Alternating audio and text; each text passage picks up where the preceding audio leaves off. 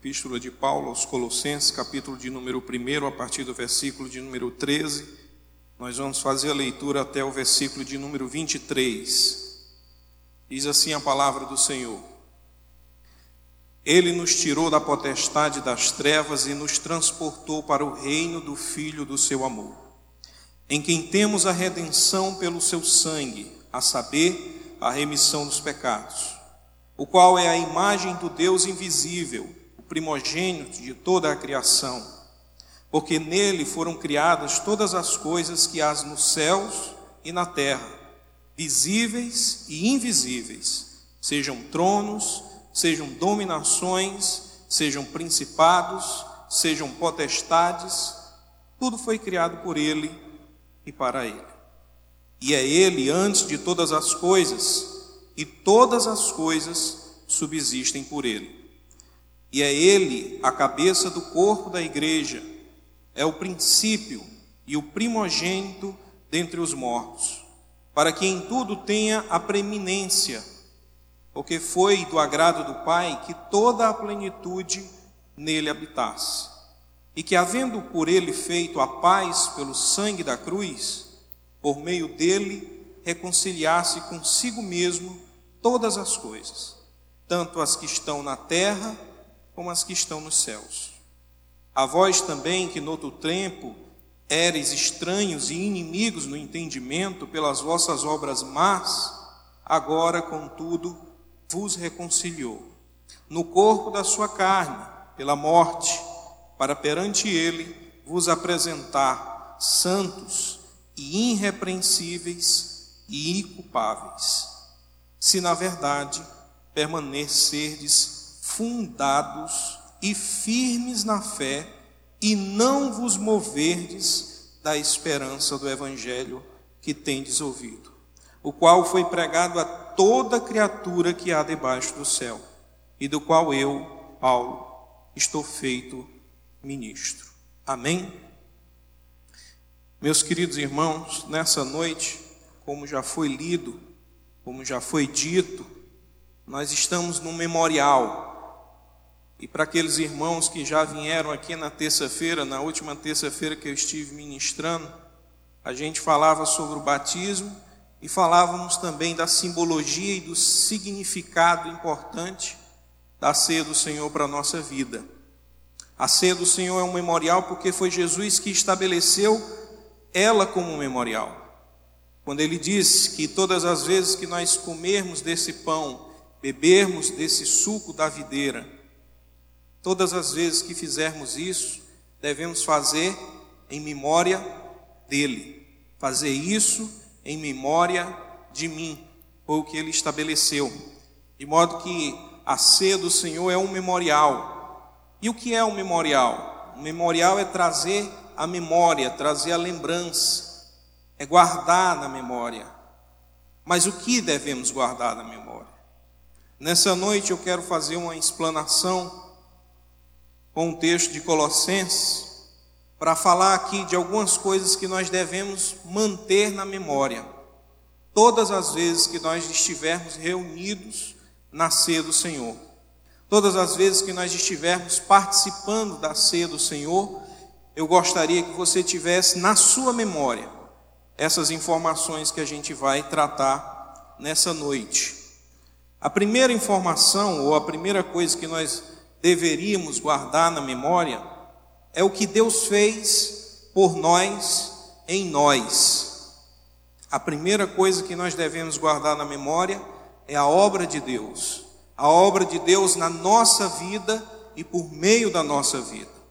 O versículo de número 13 começa Paulo dizendo que ele nos tirou da potestade das trevas e nos transportou para o reino do Filho do seu amor em que temos a redenção pelo seu sangue, a saber, a remissão dos pecados. E aqui nós temos um resumo da obra de Deus na nossa vida, em nosso favor. A primeira coisa que Deus nos fez, ou que nós devemos manter na memória, é a ação que Deus teve de nos tirar das trevas. Essa ação de nos tirar das trevas quer dizer que ele nos libertou da ação, do poder e da autoridade que o inimigo tinha contra as nossas vidas. A palavra de Deus nos ensina que todos nós pecamos e ficamos perdidos, como ovelhas que não têm um pasto e nem um pastor. Andávamos nas trevas, mas a palavra de Deus disse que um belo dia a luz resplandeceu, e essa luz veio para dissipar todas as trevas. Essa luz, ela não é fornecida por mãos humanas. Essa luz, ela não é resultado de um processo químico e nem de uma hidroelétrica ou coisa parecida. Essa luz, ela emana da própria pessoa de Jesus Cristo, que é a luz do mundo, aquela que vem para iluminar e dissipar todas as trevas. A primeira ação de Deus na nossa vida foi nos libertar do império das trevas. A Bíblia diz que nós estávamos escravos, cativos, presos, num ambiente de escuridão, de trevas profundas. Mas o Senhor, Ele tem o poder de nos tirar dessas trevas. E Ele nos tirou dessas trevas. Talvez você não consiga entender, nem mesmo eu às vezes não entendo, o quanto isso é importante. Mas tente imaginar uma pessoa que nasceu desprovida da visão. E essa pessoa nunca viu a luz do sol, ou nunca viu a cor dos olhos da sua própria mãe. Essa pessoa, fisicamente, ela vive em trevas. Quando a palavra de Deus diz que nós vivíamos em trevas, é essa visão que a palavra de Deus quer nos transmitir, que nós estávamos cegos, encobertos de uma treva tão densa, tão difícil de se enxergar, que de maneira nenhuma nós poderíamos sair dela. Mas aprove a Deus, pela sua infinita misericórdia, nos tirar dessas trevas. E como é que essas trevas agiam na nossa vida? Efésios, capítulo de número 2, a partir do versículo de número 1, ele diz: no, E vos vivificou, estando vós mortos em ofensas e pecado, em que noutro tempo andaste segundo o curso deste mundo, segundo o príncipe da potestade do ar do espírito que agora opera nos filhos da desobediência, entre os quais todos nós também antes andávamos nos desejos da nossa carne, fazendo a vontade da carne e dos pensamentos, e éramos por natureza filhos da ira, como os outros também. As trevas que havia sobre nós eram essas trevas que aos nossos olhos parecia luz porque, como o texto diz, nós vivíamos segundo as obras da nossa própria natureza, da nossa carne, fazendo a nossa vontade. E deixa eu te dizer uma coisa: não tem coisa pior no mundo do que o homem seguir o seu próprio coração. Porque a palavra de Deus diz que enganoso é o coração do homem mais do que todas as coisas. Há caminhos que para o homem parecem bons, mas que no fim são caminhos de morte. Há caminhos que podem até nos dar desejo, prazer momentâneo, mas o preço é muito alto. A palavra de Deus diz que o maior castigo que Deus pode dar ao homem é abandonar o homem à sua própria vontade. Está lá em Romanos. Que ele, para castigar aqueles que foram rebeldes, ele os entregou à sua própria vontade.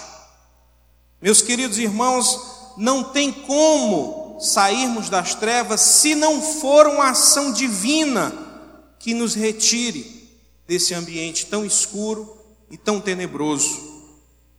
A palavra de Deus diz também em Colossenses capítulo 2, versículo 15, que despojando os principados e potestades, os expôs publicamente e deles triunfou em si mesmo. Deixa eu te dizer o que foi que Jesus fez por mim e por você. A imagem que o apóstolo Paulo tem é: eu e você estávamos cativos. Um exército inimigo nos levou cativo. E esse exército é formado das nossas paixões, dos nossos desejos, dos nossos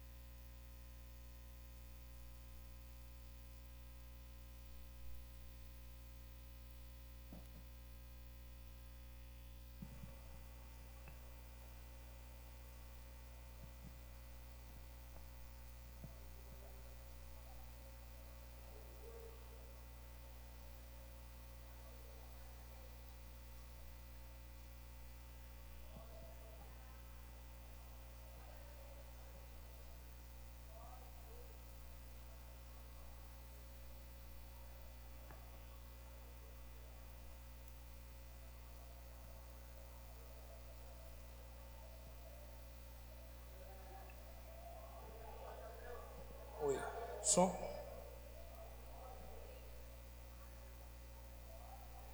Ah, dá para ir, tá?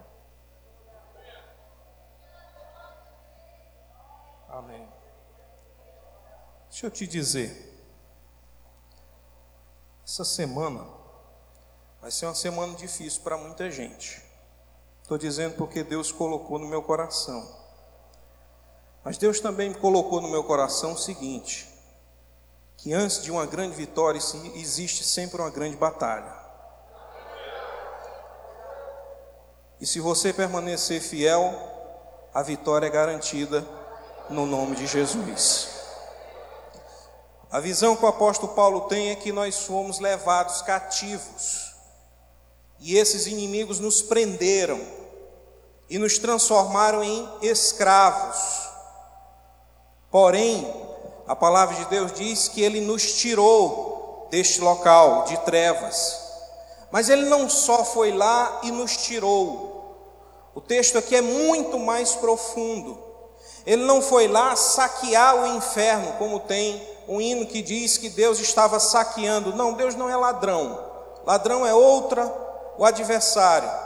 Ele não foi lá saquear. Muito pelo contrário, Colossenses diz que ele foi lá não só nos tirou das trevas, como ele expôs à vergonha os seus inimigos, e a Bíblia diz que ele triunfou sobre os nossos adversários. E isso quer dizer o que, irmão Carlos? Alguns exércitos, principalmente o Império Romano, eles tinham um costume que todas as vezes que eles invadiam uma região, que havia uma batalha, uma vez que eles triunfassem sobre essa, esse exército inimigo, eles capturavam aqueles adversários que sobreviviam, juntavam todos eles e faziam uma marcha pelo meio da cidade. Essa é a ideia que o apóstolo Paulo está falando quando ele diz que Deus ele triunfou sobre os nossos inimigos é que ele pegou todos aqueles adversários das nossas vidas, aqueles que achavam que estava nos destruindo, que achava que estava nos escravizando, e não só quebrou o jugo, mas que humilhou publicamente todos os nossos inimigos. Ele nos tirou das trevas. Mas ele não só nos tirou das trevas, a Bíblia diz que ele nos transportou para o reino do seu filho amado. E a palavra aqui que ele usa para transportar é a ideia de migração. Por quê? Porque não bastara o Senhor ter tirado. Oi. Não bastara o Senhor ter tirado a gente do império das trevas. Nós éramos escravos, mas o Senhor quebrou o jugo de escravidão. Só que agora nós estamos ainda no meio do caminho. E aí o que é que Jesus faz? Além de quebrar o império das trevas, ele nos transporta para o reino do seu filho amado. Isso quer dizer o que, irmão Carlos? Isso quer dizer que você que outrora era escravo do pecado, agora você é cidadão do céu. Você que vivia humilhado pelo pecado, pelos vícios, pelas demências do mundo, agora você está livre no reino de Deus, porque foi para a liberdade que Cristo veio libertar cada um de nós. A liberdade que Cristo nos trouxe, nada neste mundo pode nos dar, nem o dinheiro, porque alguns acham que não, se eu ganhar mais, eu vou ter mais liberdade. Você pode ter um pouco mais de autonomia, mas liberdade não. Ah, mas se eu tiver um cargo mais alto, eu tiver mais poder, poder político, poder econômico, talvez eu tenha mais liberdade. Também não, porque só há uma forma da gente nos libertar. E é interessante como é que a Bíblia ensina essa libertação. A libertação verdadeira, ela se dá pela submissão. É se sujeitando a Deus que nós somos libertos. É sujeitando a nossa vontade ao Senhor que a liberdade vai nascendo e vai crescendo e vai se expandindo em nós e por meio da nossa vida.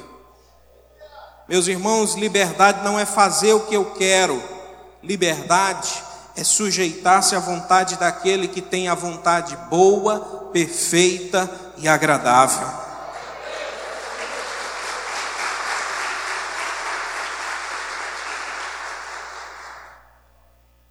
Ele nos tirou das trevas, ele nos transportou para o reino, e como diz a palavra em 1 Pedro capítulo 2, versículo 9 e 10, mas vós sois geração eleita, sacerdócio real, a nação santa, o povo adquirido, para que anuncieis a virtude daquele que vos chamou das trevas para a sua maravilhosa luz. Vós que outro tempo não eras povo, mas agora sois povo de Deus, que não tinhas alcançado misericórdia mas agora alcançastes misericórdia. A Bíblia diz aqui também que Ele não só nos tirou das trevas, Ele nos transportou para o seu reino, e o seu reino é o reino de justiça, é o reino de paz, é o reino de equidade, e nesse reino Ele também nos redimiu, nos redimiu. E o que quer dizer isso, irmão Carlos? Ele nos salvou nos salvou não só do inimigo, nos salvou de nós mesmos, porque Ele perdoou aquilo que nos afastava de Deus, Ele perdoou os nossos pecados. Todos nós, em algum momento, pecamos contra Deus, pecamos e o ofendemos, e a Bíblia diz que nós, por isso, éramos inimigos de Deus, mas o Senhor te perdoou e lançou no mar do esquecimento todo o pecado que você tinha feito. De modo que ninguém pode resgatar aquilo que Deus já perdoou. Nem o inimigo da sua alma, nem o teu adversário mais próximo, nem aquelas pessoas que estão te observando, nenhuma condenação há para aqueles que estão em Cristo Jesus e que não andam segundo a carne, mas segundo o Espírito de Deus. Ele nos perdoou.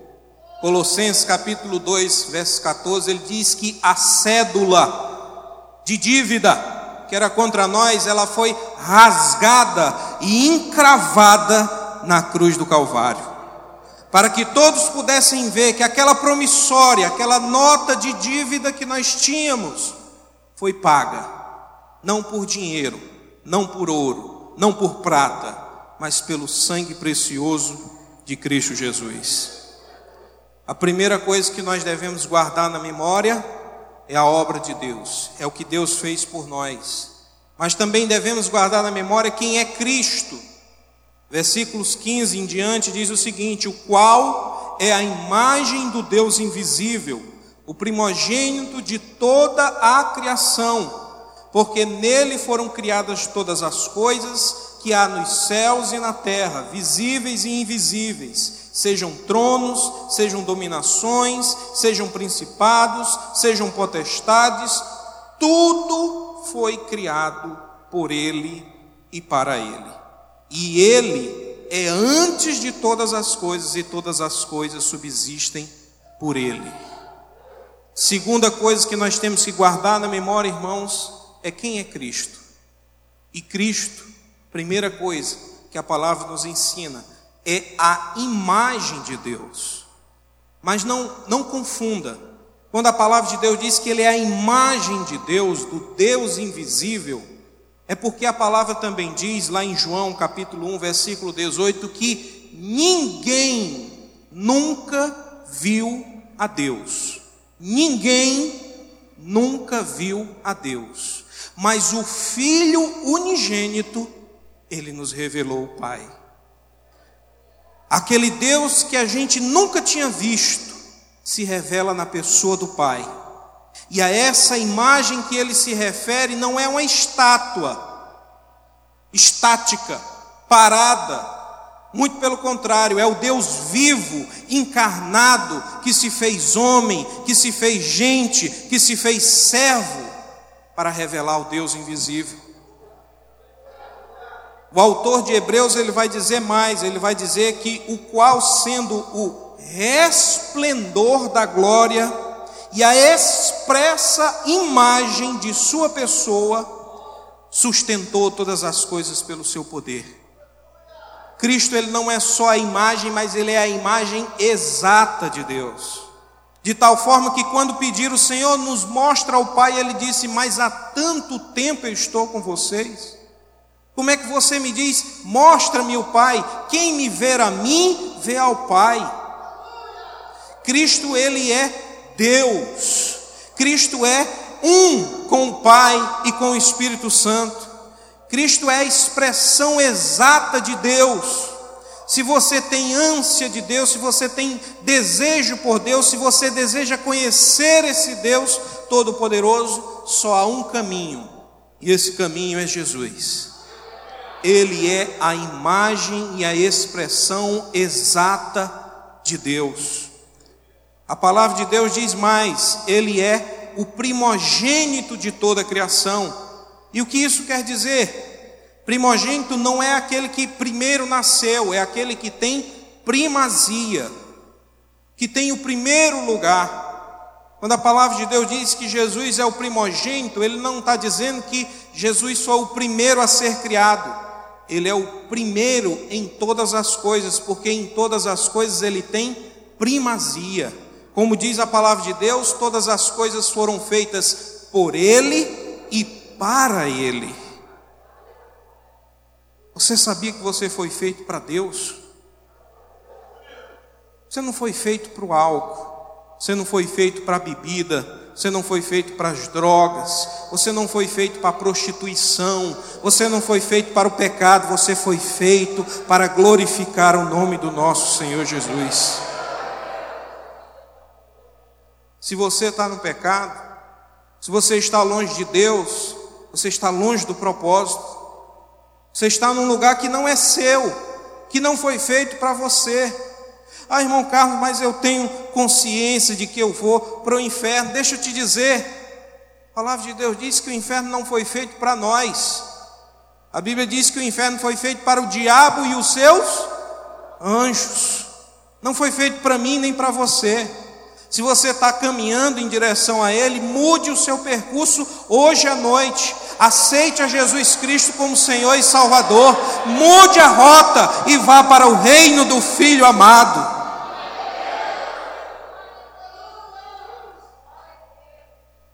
Se temos que guardar a obra de Deus, também temos que guardar quem é Jesus. Ele é o Deus invisível, a expressão exata. Ele também é aquele que tem primazia em todas as coisas. Porque em 1 Coríntios capítulo 15, versículo 20, ele diz: Mas agora Cristo ressuscitou dos mortos e foi feito as primícias dos que dormem. Meus queridos irmãos, eu já disse aqui na terça-feira e eu vou repetir para aqueles que não estavam aqui. Essa ceia ela é um memorial porque primeiro nós lembramos da morte de Cristo. E o que é que a morte de Cristo nos comunica? Ela nos comunica que o sacrifício perfeito de Cristo garante o perdão dos pecados.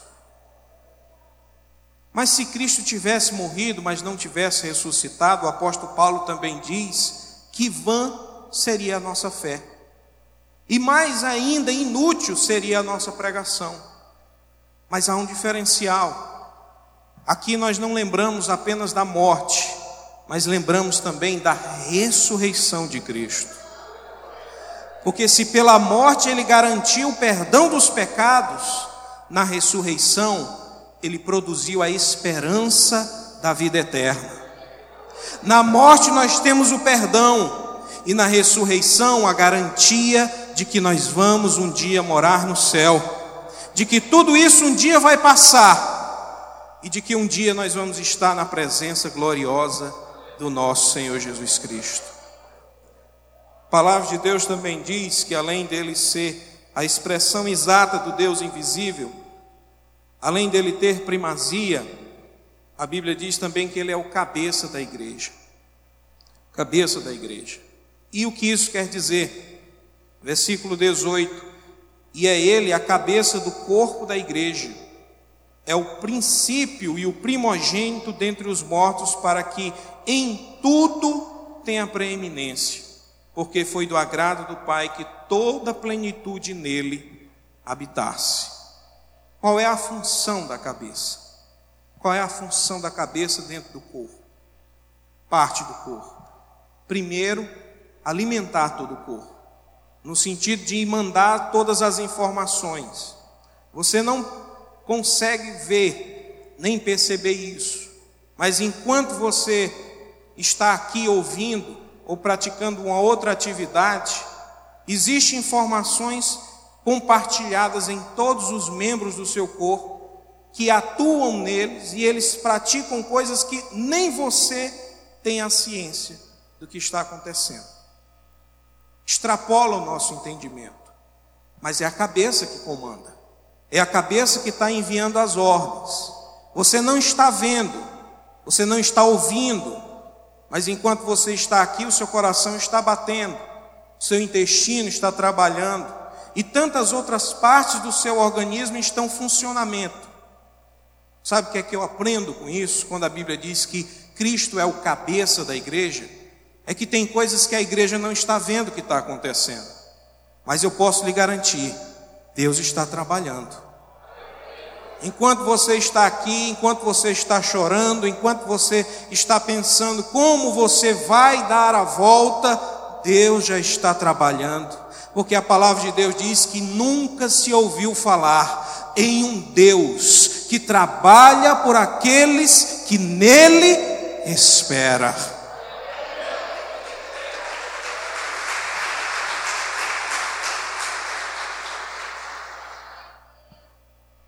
Que é teu coração, meu irmão. Deus está trabalhando.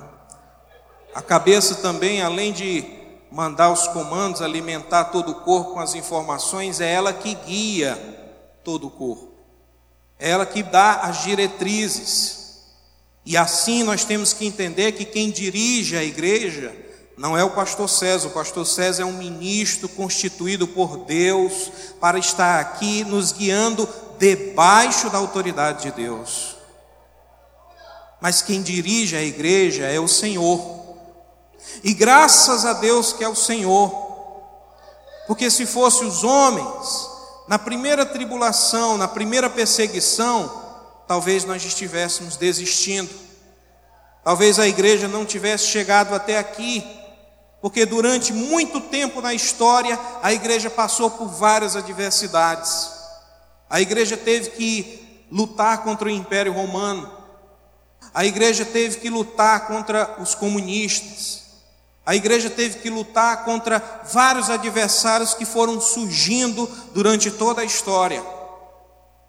Mas esses inimigos, eles passaram e a igreja permanece, porque Deus tem uma promessa sobre a sua igreja, e a promessa de Deus é: as portas do inferno não prevalecerão contra a igreja do Senhor. Pode se levantar inimigo, pode se levantar tribulação, pode se levantar tribulações das mais variadas, mas uma certeza eu tenho: a cabeça que é Cristo não deixa o corpo desfalecer ela está guiada, ela está sendo orientada pelo cabeça que é Cristo e está nos guiando, guiando não para o abismo, guiando não para a morte, mas guiando para a eternidade triunfante. Por fim, a cabeça, além de alimentar, além de guiar, ela tem, vamos dizer assim, o controle total. O controle total. Qualquer membro deve estar sujeito a cabeça. E quando a palavra de Deus diz que Cristo é o cabeça da igreja, isso quer dizer que nós, como igreja do Senhor, devemos estar sujeitos a Cristo, subordinados à Sua vontade. Ah, mas eu sou rebelde, eu quero fazer do meu jeito. Pode fazer, pode fazer, vai em frente. Você não é o primeiro e nem vai ser o último. Agora deixa eu te dizer uma coisa. A gente sabe no mundo secular. Não precisa nem trazer para a Bíblia, não, no mundo secular. Que no mundo secular nós temos professores, nós temos mestres. Em um período em que a internet divulga a torta e a direita tutoriais de todos os tipos, a gente procura nessas pessoas o que? Aquilo que a gente não tem, aquilo que a gente não sabe. Então, se eu me submeto à vontade, à direção de um professor, por exemplo, da faculdade, eu me submeto porque eu entendo que ele tem uma ciência, uma técnica maior do que a minha, e que ele sabe o caminho que eu devo seguir. E eu confio nele, porque eu sei que ele vai me conduzir a um bom caminho dentro da área que eu quero trabalhar. Da mesma forma, trazendo aqui para o princípio da palavra de Deus, nós temos que entender o seguinte: submeter-se à vontade de Deus não é escravidão, irmão. não é escravidão. Você não está trocando de dono, não. Você está se subordinando àquele que tem algo que você não tem, que é a onisciência. Ele sabe de todas as coisas. Mas ele não só sabe de todas as coisas passadas, ele sabe das presentes e das por vir. Ele também tem a onipotência, que é o todo poder. Além da onisciência, a onipotência, ele também é onipresente. Ele é superior a todos e a tudo que existe no mundo. Se subordinar a Deus não é ser escravizado por Ele. Se subordinar a Deus é tomar a melhor decisão que você pode tomar. Porque, como diz o apóstolo Paulo, a vontade de Deus ela é boa, perfeita e agradável. Vai nos convidar à eternidade, à salvação. Eu quero lhe dizer nessa noite que deixe de tentar fazer as coisas do seu jeito. Deus está dizendo: aquieta-te, aquieta-te, porque tem muita gente que está querendo fazer na força do braço, mas o Senhor está dizendo: aquieta-te. Deus está querendo te ajudar, meu irmão. Mas enquanto tu está tentando fazer do teu jeito, tu está atrapalhando, tu está criando obstáculo. Descansa no Senhor, confia nele e o mais Ele fará.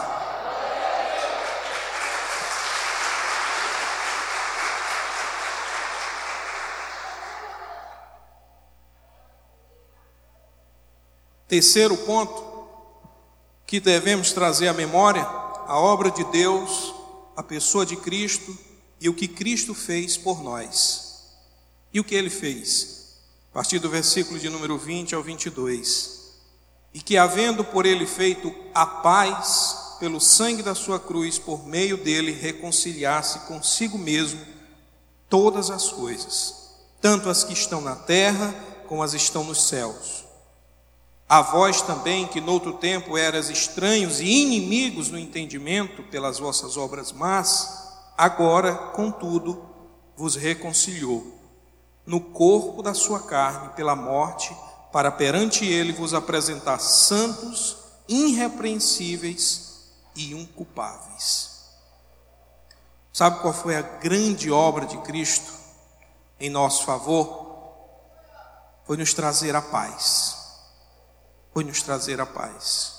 Porque a palavra de Deus diz que nós estávamos em guerra, em um conflito, em um conflito com Deus, éramos inimigos. Mas Isaías 53, versículo 5 diz o seguinte: Mas ele foi ferido pelas nossas transgressões e moído pelas nossas iniquidades.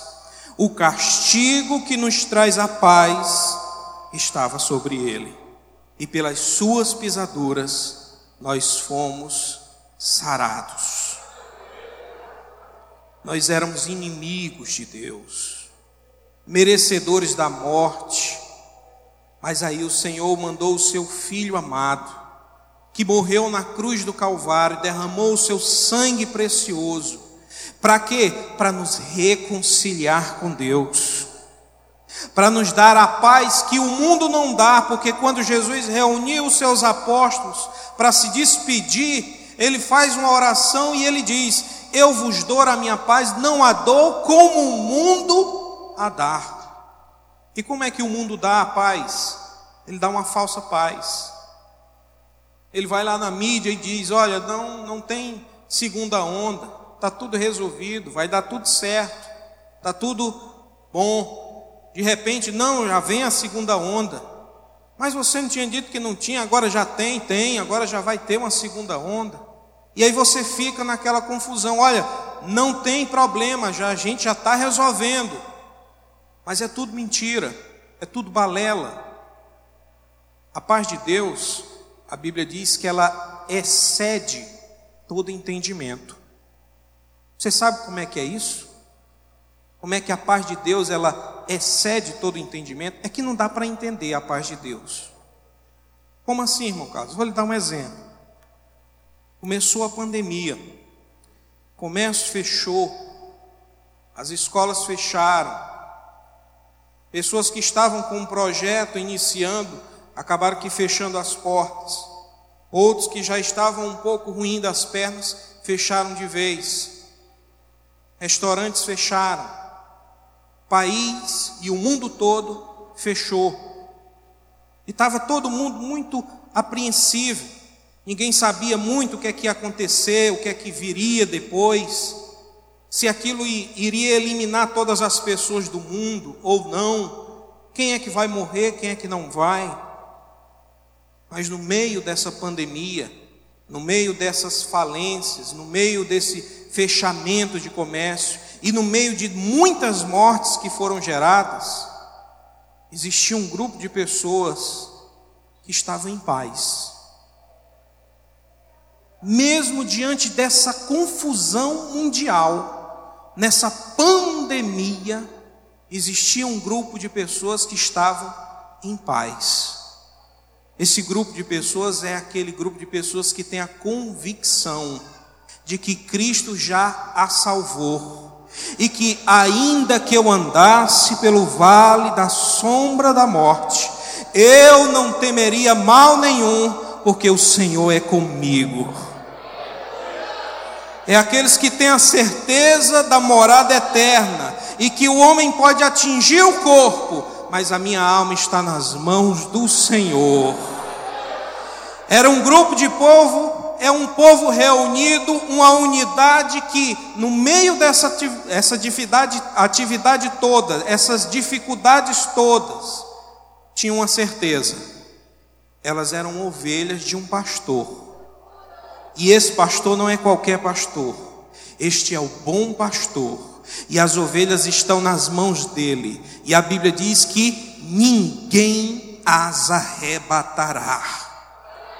Essas são pessoas que confiavam no Senhor e como um monte de Sião que não se abala, mas permanece para sempre. elas estavam em paz. A paz que excede todo entendimento é isso, irmão. É quando a gente tinha todos os motivos para a gente se desesperar. Mas em vez de se desesperar, sabe o que é que você faz? Você se descansa no Senhor. Você confia nele. E ainda sem entender como é que você vai sair dessa situação, sem entender quando é que vai terminar a primeira ou a segunda onda. Se vai terminar, se a gente vai morrer, eu não sei, mas uma certeza eu tenho: Deus tem uma morada eterna no céu e é para lá que eu vou. E quem quer ir para o céu, dá glória a Deus, porque o Senhor vai te levar.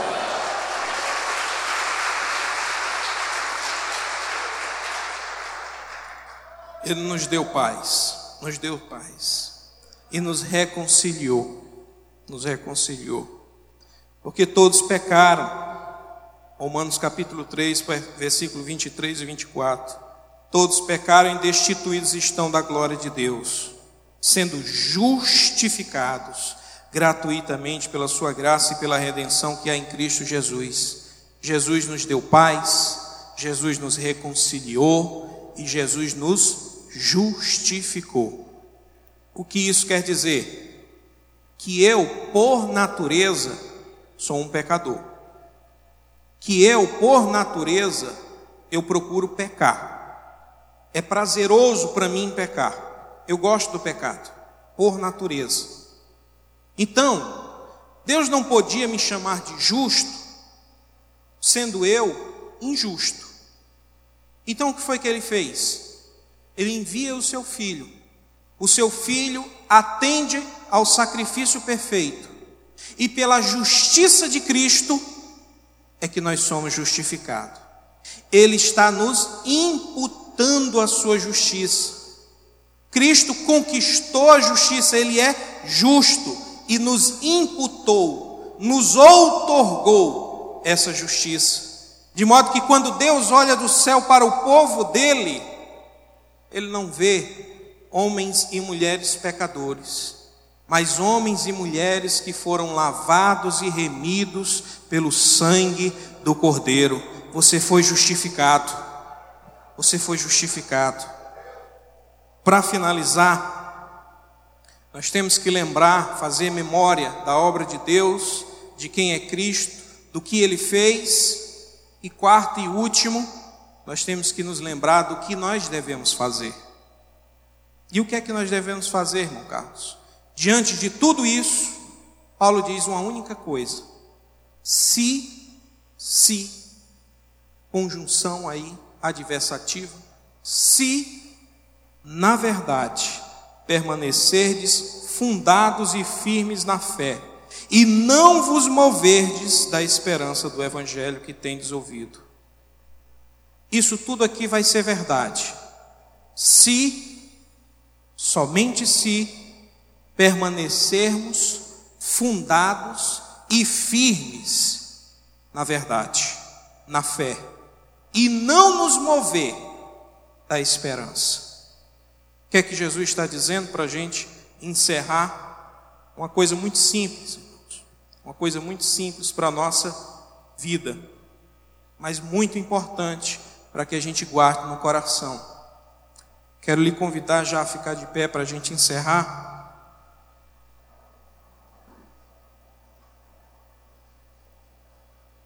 Tudo isso que nós vimos nessa noite é verdade, mas existe uma condição.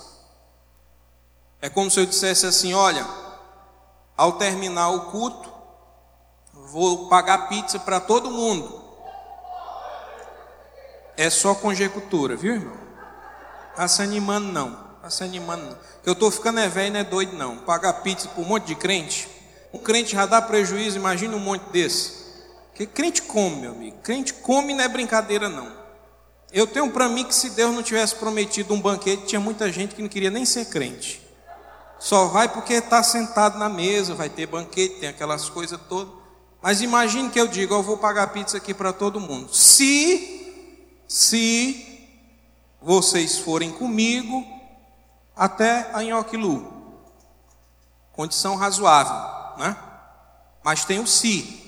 Quem é que não vai comer a pizza? Aquele que não for. Somente aquele que não for, não vai participar. A palavra de Deus está dizendo o seguinte: todas essas coisas elas podem ser sua. Tudo isso pode ser verdade na sua vida hoje. Você pode sair daqui remido, lavado, perdoado pelo Senhor Jesus, com a certeza da salvação, com a paz de Cristo no seu coração, se você ficar firme na fé e não se mover da esperança. Essa é a condição. Deus está pedindo uma coisa muito simples: permaneça, fique firme. Por isso que eu lhe disse aqui no começo que o Senhor colocou no meu coração que muitos irmãos vão passar por momentos difíceis esses dias, essa semana. Mas a palavra do Senhor para nós é: fique firme, não perca a esperança, aguente, vai doer, você vai sofrer, mas se você permanecer, a vitória é maior. Porque a palavra de Deus diz que nós não podemos comparar essa leve e momentânea tribulação com o peso da glória que há de ser revelado.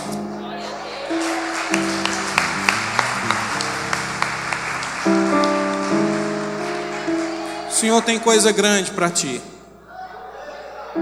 Mas tem um se. É se você permanecer. É se você ficar. Porque o ímpio, diz a palavra de Deus, que ele é como a erva daninha. Aparece em todo canto. Todo canto nasce mato, como diz aqui no Ceará. Todo canto nasce mato. E rapidamente ele se desfaz, porque diante do calor muito forte, ele seca, murcha e se acaba. Mas a palavra de Deus diz que o justo é como uma palmeira plantada no caminho do Senhor, nos atos do Senhor. E na sua velhice ele dá frutos, muitos frutos. E não são frutos qualquer, são frutos vistosos, saborosos.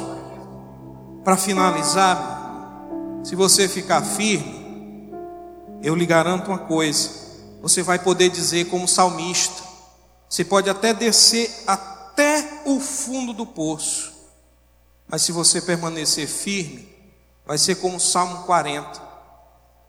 Esperei com paciência, como diz o outro salmo. Clamei ao Senhor e ele me ouviu. Ouviu o que? O meu clamor. Glória a Deus. Mas sabe onde é que estava o salmista? Ele não estava deitado, não estava ganhando muito dinheiro. A Bíblia diz que ele estava num largo de charque e de lodo. Ele estava no fundo do poço. Mas lá no fundo do poço o Senhor ouviu o seu clamor. E a Bíblia diz que o Senhor tirou ele desse largo de charco e de lodo, colocou os seus pés sobre uma rocha, lhe firmou os passos e lhe deu um cântico novo, um hino de adoração ao Senhor. Se você ficar firme, eu posso lhe garantir uma coisa: a vitória é garantida no nome do Senhor. Por fim, quero convidar aqui o pastor César para encerrar.